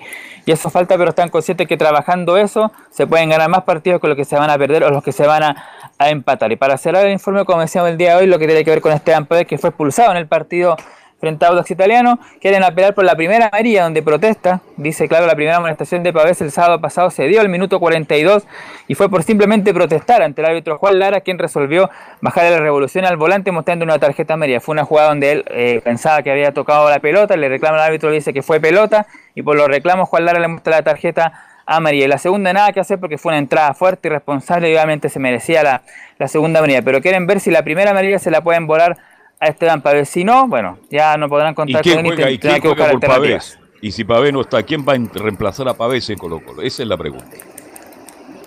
Eso es lo que tendrá que ver eh, Quinteros en estos partidos, en estos entrenamientos, porque no, no, no está claro todavía. Pizarro, ¿quién- muchachos. ¿Quién podría ser por Nicolás Gatica? César Fuente. César Tiene Fuente. César Fuente. O Vicente Pizarro. El mismo, Exactamente. el mismo Colo Gil que volviera a su puesto natural, donde porque no está jugando bien en la posición que está jugando, que no es su puesto. Sí, pues Así podría ser Fuente con, con Gil.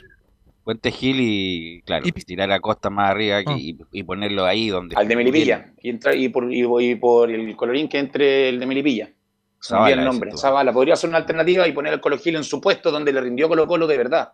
Porque cuando empezó a jugar de creación, seamos sinceros, Colo Gil tuvo una bajada en su rendimiento importante. ¿Algo más, Nicolás? Yo pienso utilizar también, por ejemplo, a Carlos Villanueva, otra opción más, más, arriba. Entonces, por eso, por eso digo que tiene que ver durante la semana. Lo más seguro es que mañana, por ejemplo, juegue estos partidos amistosos que siempre hace con un equipo de la B o de la segunda profesional. Así que a lo mejor ahí va a buscar alternativas justamente para el día domingo a las 12 cuando visita Huachipato en Talcahuano. Ok, gracias Nicolás. Vamos a ir a la pausa, Emilio, y volvemos con Antofagasta, la Católica y las Colonias.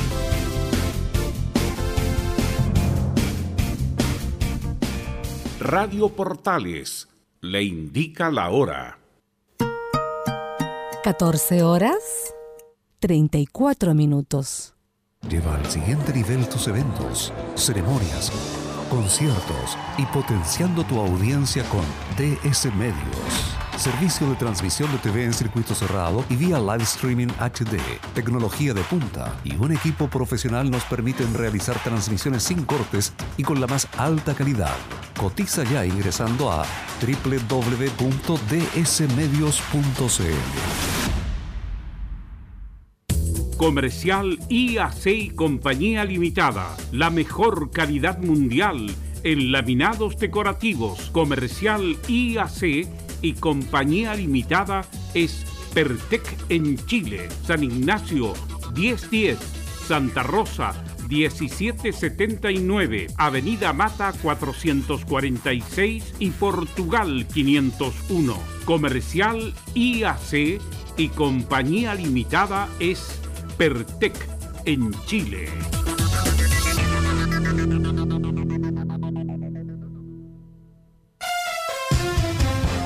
Vive el verano en Portales Digital, la primera de Chile, viendo el país de norte a sur.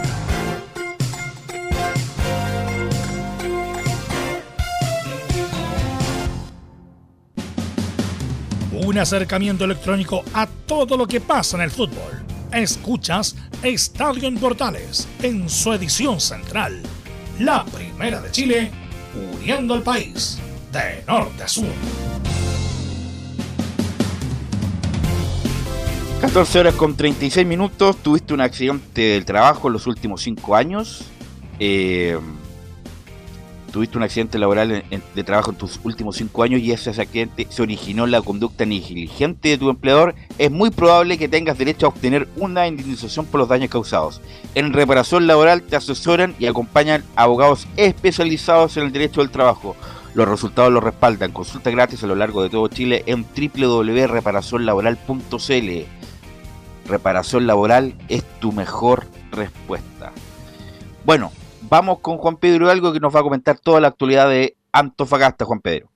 ¿Qué tal, Velus? Un abrazo también a Carlos Alberto y a todos nuestros colegas amigos que están al, al aire. este Gracias, muy amable. Gra- Gracias, saludos, Carlos Alberto. Este deporte de Antofagasta que consiguió su primer punto el día sábado en el Cerro del Desierto frente a la escuadra de deportes La Serena, pudo haber ganado en el último minuto casi el partido con ese penal que le cobran a favor y que Nieto lo desperdicia y que al final terminó el partido 2 a 2. Trabajo que tiene que hacer el SEDA en el lanzamiento penal, ¿eh? Es el segundo penal que desperdicia el Club de Deportes Antofagasta, aunque se lo deja el arquero, que le pasó con la U y un tema que va a tener que trabajar el técnico de la escuadra del CDA con este punto que, que da ganancias, alegría, da entusiasmo a este deporte de Antofagasta, a pesar que la situación no es de la mejor pensando en lo que es el tema de andar viajando, trasladándose eh, de la ciudad y que esperan pronto tener una solución de acuerdo a lo que dijo el dueño Club Deporte Antofagasta ya para la quincena de, de marzo, tener claro ya definitivamente el tema y poder volver a ser local al estadio regional de Antofagasta. Pero Juan Pedro, ¿van a tener claro cuándo van a volver o el 15 se vuelve?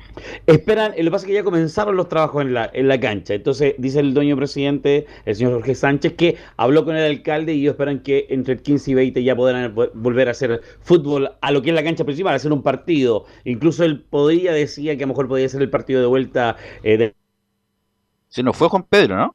Se cayó, para eso, ¿no? Se cayó Juan Se cayó Pedro, sí. Pedro. Fue a buscar no. una empanada titín y resbaló y se cayó. Se nos- La ahí- empanada titina. Nunca la he probado. Cuando vaya a Antofagasta, Carlos, prometo Sí, a probarla. Oiga, son fenómenos. que te lo ¿eh? manden por, Doble eh, aceituna, por Chile huevo. Express. No, no, no tengo, tengo Ahí volvió Juan allá, Pedro. así que vamos a ir.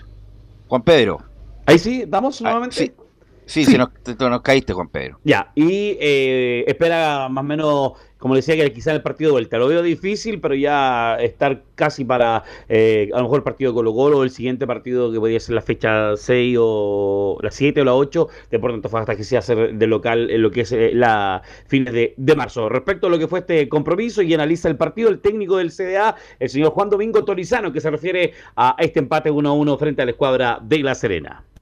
sido bastante, bastante disputado. Creo que por momentos ellos nos superaban eh, bastante bien en la circulación de pelota, en el manejo del juego. Por momentos nosotros estuvimos bien. Creo que el segundo tiempo equilibramos eh, el juego. eh, pudimos ser un, un equipo con mayor volumen en cuanto al sostenimiento y al posicionamiento en campo rival. Lo pudimos ganar en la del penal, pero también lo pudimos haber perdido porque creo que ellos, eh, doy mérito al trabajo que hicieron, nos presionaron muy bien en la primera parte, nos, nos costó mucho encontrar la salida limpia, eh, cosa que no tuvimos el partido pasado, que pudimos salir con un poco más de comodidad. Después nos acomodamos un poco mejor, con un poco más de movilidad, con un poco más de intención. Y la realidad es que eh, cuando tienes la posibilidad de ganarlo, eh, hay que ganarlo, hay que pisar el acelerador a fondo. Eh, en esa acción del penal había que conseguir la posibilidad de la victoria porque nos daba para corregir con los puntos. y que se sumó una unidad en este compromiso. Decir algo de La Serena, marcaron Matías Fernández y también Leo Valencia en la escuadra eh, de La Serena eh, en este partido y Chupete Suazo no, no estuvo en la, eh, ni, viajó a, Ca- a Calama. Con eso le, eh, le digo todo por lo que es la escuadra de deportes eh, en La Serena. Y la escuadra del CA que está en lo que es eh, el cierre de- del libro de pase que va a ser eh, el día jueves. Ya hoy en conferencia de prensa el técnico del Club Deportes Antofagasta oficializó que va a llegar eh, Gabriel Torres solamente están esperando afinar detalles para la llegada del panameño al Club Deportes Antofagasta. Sería como agente libre y por toda la temporada que se va a, a jugar en este 2022 para el hombre 9 que necesita eh, la escuadra del CA. Oye, Eh, Juan Pedro, increíble que la uno lo pudiera vender todo este tiempo. Incluso hizo una buena campaña en Independiente del Valle llegando a la final de la Sudamericana y la uno lo pudo vender. No lo pudo vender. Yo creo que sacó con suerte 300 mil dólares un préstamo a México, en, que estuvo en el Pumas. Después, y de ahí la U perdió un millón cien mil dólares por comprar por una calentura. Compraron a Torres, que insisto, no es un mal jugador. En Chile anduvo bien en Guachipato, pero fue una de las atrocidades financieras que hizo la U con, con este muchacho. Y pasando por un buen momento también en la selección que está peleando la opción eh, para poder clasificar al Mundial. Escuchemos al técnico de Deporte Antofagasta que se refiere a Gabriel Torres con la opción de llegar y lo que a él le gusta del jugador panameño.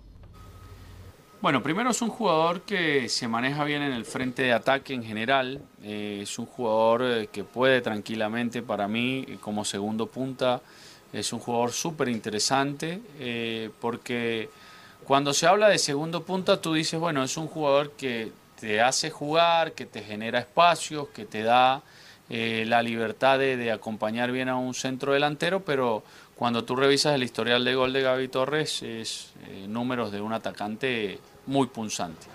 Eh, yo lo he visto jugar como centro delantero único en un, y lo he visto jugar acompañado. Creo que en muchos momentos, cuando juega solo, eh, se generan los espacios, sabe dónde posicionarse, sabe dónde atacar. Eh, es un jugador sumamente inteligente, un jugador que hoy eh, pertenece a, digamos, al ciclo de selección de su país que eh, viene motivado, dice el técnico de la escuadra del CDA. La llegada de, de Gabriel Torres se produce porque el, jugador uruguayo Costino Campo, que definitivamente no se adaptó a Deporte Antofagasta, no se adaptó a la ciudad, no va a ser considerado en la escuadra de Deporte Antofagasta, eh, va a regresar a Uruguay, va a partir a préstamo, no lo va a tener considerado el técnico torizano y eso ayuda a que llegue Gabriel Torres a la escuadra de Deportes Antofagasta, que esperamos durante el transcurso de la tarde ya podamos tener novedades respecto a la contratación del panameño a la escuadra del CDA, que ya planifica lo que va a ser el partido del día sábado con la escuadra de Audax Italiano, ambos con, con una unidad y esperan indudablemente estar ya sumando de a tres este día sábado la escuadra de Tolizano, que se mejora en el juego, pero no se está viendo en el resultado, dice el técnico de Deportes Antofagasta, Belo y Carlos Alberto. Oiga, todas las cualidades que le encontró a el técnico Sí. Antofagasta, está para el Madrid, para el esas cualidades ¿ah? tenía, vos. Si ¿Ah? Guachipato fue goleador, de- uno de los goleadores del campeonato, y por eso la U lo trae. Y el la U se quema justamente en esa Copa Libertad, esa llave con Melgar. Con Melgar eh, estaba en la U Kudelka y Torre no, no anduvo para nada. Y después no anduvo. ¿Muchachos? No, no, no, no anduvo. Sí, no anduvo nunca. Y, recordemos, y- y recordemos que fue campeón con Independiente del Valle de, de la. O sea, fue finalista de, de, de esa. Bien, bien digo, fue, fue campeón de la Copa Sudamericana cuando le ganaron a Corona ahí en la final. Tienes razón. Bueno, gracias Juan Pedro. Y le quiero preguntar a Belén. Buena tarde. La noticia que se rumorea, que incendia en las redes sociales de la Católica. ¿Es verdad que Fabián Orellana pidió la salida de la Católica? ¿Es tan así? Hola Belén, buenas tardes. Buenas tardes, Velus, y a todos los que nos escuchan hasta ahora. Mira, la información que yo manejo y la que, bueno, la que se maneja dentro del club es que, es que todo andaría eh, de la misma manera como ha seguido eh, eh, dentro de las semanas. eh, Fabián Orellana no fue citado para el último partido. em, bueno, los dos primeros que, que jugaron ante Coquimbo Unido y ante la Unión Española no fue convocado porque él tuvo que viajar a España por, por unas cosas personales. Y ahora ya el, el tercer partido que, que tampoco fue considerado, está entrenando con el equipo y claro, ahora ya empezaron a sonar las alarmas de que eh, estaría pidiendo salir de- del equipo. También se, se especuló por un problema que hubo con entre el jugador y el cuerpo técnico, que por ahí eh, dicen que, que pudiesen haber eh, algunos encontrones y que no y que por eso mismo no había sido eh, sacado de- del equipo y de, de las citaciones pero pero no es nada nada confirmado nada oficial. Eh, Cristian Paulucci ustedes lo escucharon en, en la conferencia del viernes que él tenía que pelear junto con, con todos sus compañeros. No, no marca diferencia entre entre este jugador que tuvo prácticamente 12 años eh, en Europa junto con, con sus otros eh, compañeros que fueron formados en, en Universidad Católica, los trata de igual a igual. Así que mm, la información que yo manejo hasta ahora es que Fabián Orellana seguiría en, en Universidad Católica, pero claro, esto puede cambiar dentro de los días porque el jueves se cierra el libro de pase y, y tiene muy pocas, muy pocas horas para, para definir su futuro. Lo dijimos tímidamente eh, la semana pasada. La semana pasada fue así. Que se refería a eh, Paulucci y a Orellana como si fuera un jugador más así. Por supuesto, todos tienen que tener el mismo trato, hay que ser iguales, o hay que dar un enfoque Fabián Orellana como enfoque género. ¿verdad? Enfoque distinto, no. Entonces hablaba como, bueno, se la tiene que pelear y, y pelea igual que como cualquiera y, y si lo veo bien lo convoco, no. Entonces no había ninguna, obviamente que no puede haber una, un trato distinto, pero por lo menos, viejo, hay manera y manera de referirte a ciertos jugadores que tienen cierta experiencia como Orellana, que insisto, 12 años en Europa, seleccionado chileno, no es cualquier jugador y con, con la trayectoria que tiene. Ahora, algo pasa ahí entre la relación entre Paulito Sí, y sí. Orellana que Camilo, que, que no han necesitado, eh, no han ¿Sabe? necesitado, no ha jugado prácticamente, y Católica lo trajo como una gran carta para este, para este semestre. Sí, sabes que por las declaraciones del técnico yo noto que, se nota que no hay una, mm, una, una buena relación y parece que hubo una pelea con Jaime Robilar, uno de los integrantes del cuerpo técnico. Entonces por ahí pasa la, la situación también de, de Fabián Orellana. Giovanni, ¿cuál es tu opinión? Sigo esperando a Orellana, Velus. Sigo teniendo la fe de que pueda agarrar ritmo independiente. Me imagino que ya no va a ser en Católica, en el equipo que vaya, y que sea la figura que esperamos para el torneo. No puede ser que de venir de Europa titular indiscutido 12 años en los equipos que estuvo, llegue para acá y no pueda rendir. Creo que no se da, la lógica no da.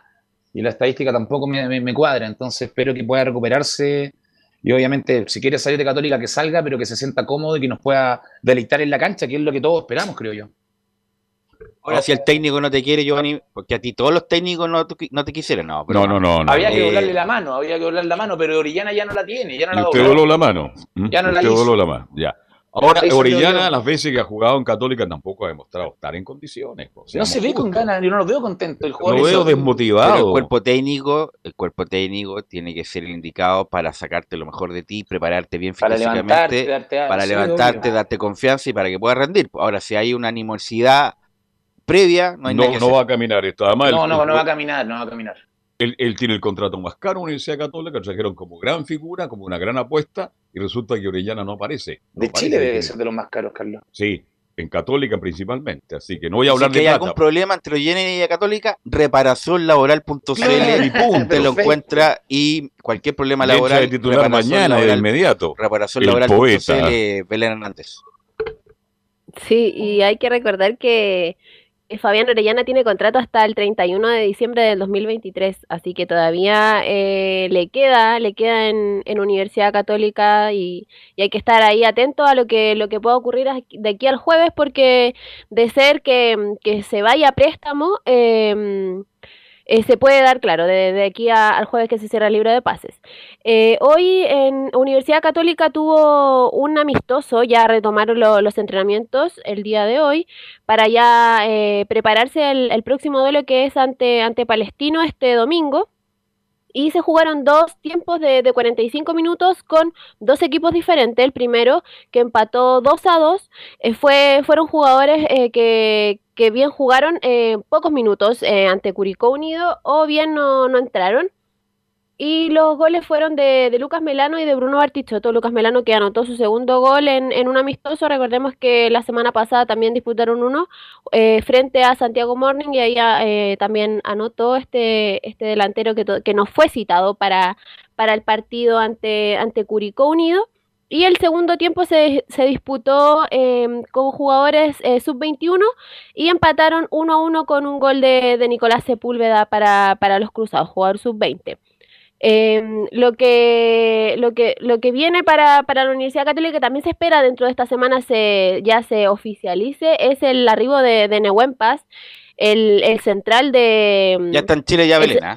Paz, sí, Chile. el central, el central que vendría a reemplazar a Valver Huerta, claro, ya está aquí en, en nuestro país, está a suelo detalles de, de firmar ya el contrato con, con la Universidad Católica que lo ligaría con la franja por, por cuatro temporadas para ya eh, eh, jugar y, disputar estos, est, est, estos partidos que, le vienen a, Universidad Católica y ahí pelearía el puesto con, con Branco Ampuero y eh, Tomás Astaburuaga, que son lo, los, los, jugadores que están peleando el, el puesto de central.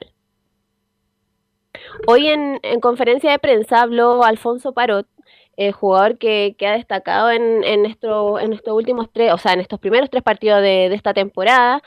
Eh, ha tenido protagonismo en, en, los, en, en, los, goles que, que, se han, que se han hecho en, el equipo de Cristian Paulucci, habló de su momento y en, la 0-2 menciona, me siento bien, pero quiero sentirme mucho mejor.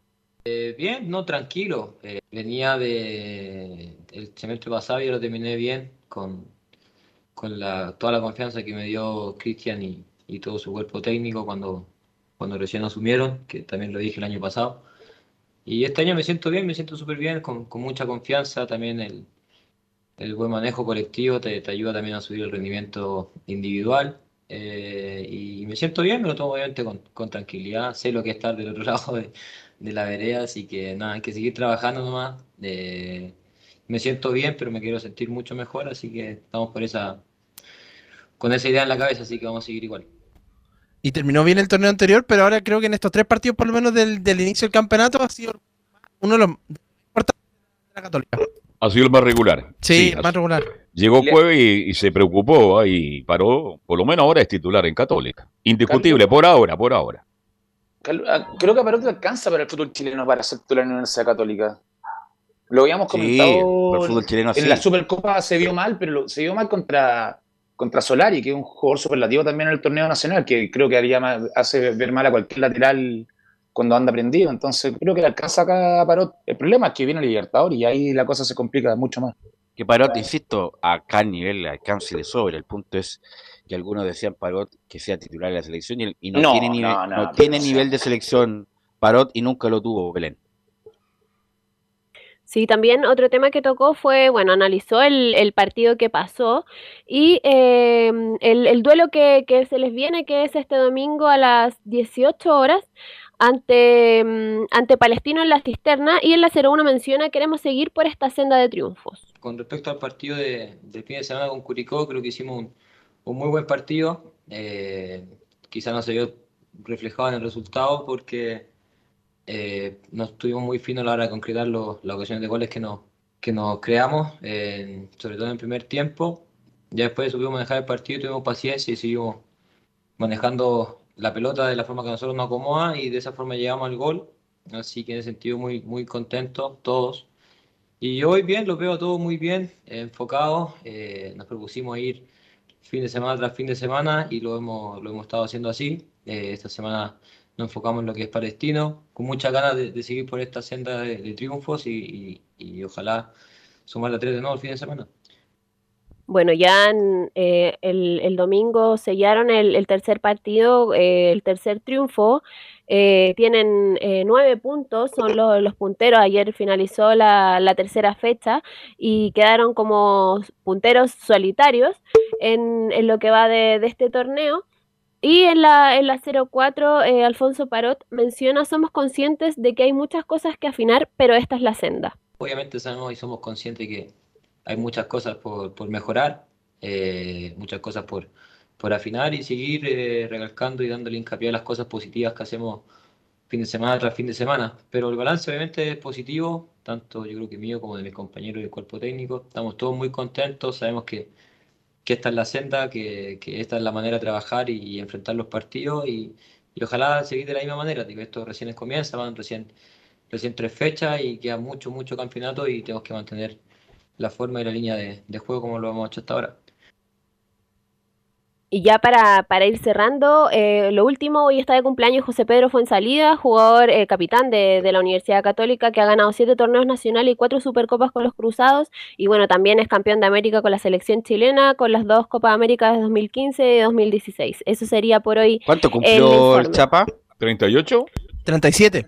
37 ya. Así que bueno, lo dudó hasta el último minuto en seguir en la actividad sí. y bueno, va a seguir un año por lo menos este año el Chapa Fonsalía de excelente carrera. El Chapa, lo único que le podríamos decir que no rindió fue en Boca, donde no jugó prácticamente, jugó muy poco. En Colo Colo, buenas y malas, pero en Católica y en la selección pues, cumplió. Bueno, Velus, Colo, sí. Colo Colo fue, fue capitán. Pero no rindió, no fue el... No, no, pero fue capitán, también hay que marcarlo. ¿Y, ¿Y, eso qué? Eh, ¿Te da una estrellita eso? ¿Te da no, pero te, da, te dice lo, la capacidad que ah. tiene dentro de los grupos, de la carrera que, que hizo el Zapita. Pero insisto, en Colo Colo no, no, fue el que en su momento se esperaba en, en Colo Colo. Bueno, vamos con eh, Laurencio, que va a hablar de Everton, que va a debutar en Copa Libertadores y también de las colonias, Laurencio. Sí, justamente vamos a mezclar un poco lo de Everton y lo de la Unión, que recordemos nos, nos, había quedado pendiente un poco lo que pensaba César Bravo de ese empate de la Unión Española ante Everton. Tuvimos la, la suerte de verlo en vivo en Santa Laura.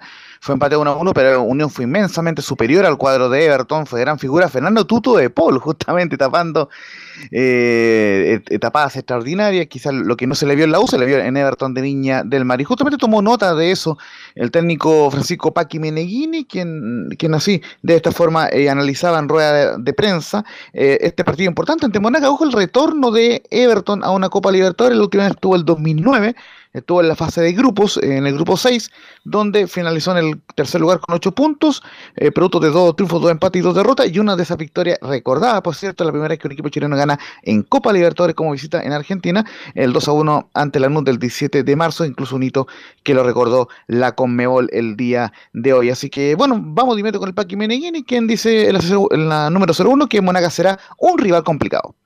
Bueno, sí, un rival complicado, ha, ha variado su plantel, tenemos información eh, de lo que fueron sus amistosos de pretemporada y también tenemos la información y, y el análisis de la temporada pasada. Venezolanos, seleccionados panameños, refuerzo de calidad, dos jugadores que conocemos bien por su paso acá del fútbol chileno, como son Guerra y, y Blondel, un equipo intenso, que independiente del sistema que use, marca, marca un poco ese ritmo alto de juego, un equipo fuerte en lo físico y que seguramente van a venir a, a poner las cosas muy, muy complicadas acá en casa. Mira, no me venga, está bien el análisis de Paqui, pero si llegara a perder el Paqui con Monagas... Es un fracaso. Eh, sería todo. O sea, hay, hay, ahora no hay festival de Viña, pero pero bajaría toda la pifia para, para Meniguini y Everton de Viña del Mar. Si no le gana a Monagas, insisto, los venezolanos son buenos jugadores. ¿eh? Individualmente, muy, pero... Muy buena técnica pero insisto, es un rival. A vencer. Es un rival que quisiera cualquiera en este tipo de fases de Copa Libertadores, Laurencio.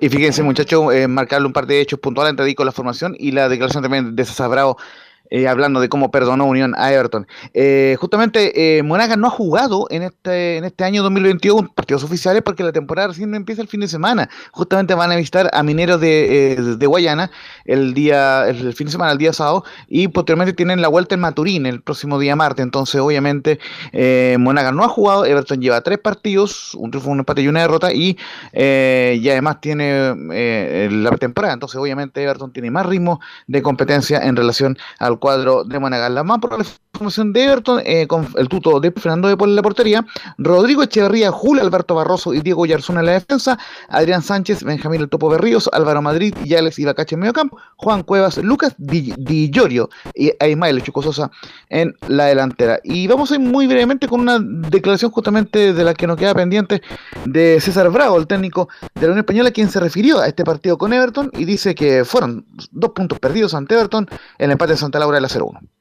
Bueno, buenas noches. Eh, sí, primero que nada, dos puntos perdidos por, por, todo lo que hicimos, por lo que necesitábamos y la necesidad de, de, de, de, ganar. Creo que nosotros, la gente, los jugadores, están todos con la misma ansia de obtener tres puntos que nos permita poder encaminarnos en el, en el inicio del campeonato y poder demostrar en resultados eh, el, el, juego que, que estamos haciendo primero los primeros 20 minutos, 25 minutos creo que fuimos, jugamos bastante bien, llevando la iniciativa, llegando al arco rival y después no pudimos sostener eh, los últimos minutos donde Everton nos convirtió y después el segundo tiempo trataba de buscar por todos lados con, con distintas funciones, distintos caminos para tratar de, de conseguir el, el, el, triunfo y, no, y, lamentablemente no se dio, siendo que tuvimos ocasiones claras, el arquero tapó varias y la otra también tuvimos poca conexión dentro de, del área para poder finiquitar ya tendremos tiempo de, conversar más sobre el, la Unión Española. Dos puntos del de nueve posible. Hay mucha crítica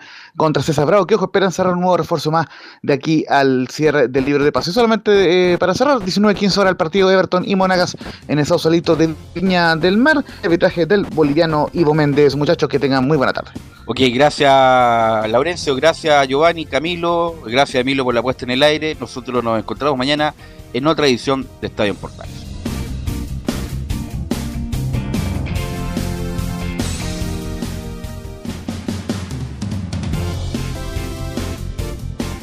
Fueron 90 minutos con toda la información deportiva. Vivimos el deporte con la pasión de los que saben. Estadio en Portales fue una presentación de Almada Comercial y Compañía Limitada. Expertos en termolaminados decorativos de alta presión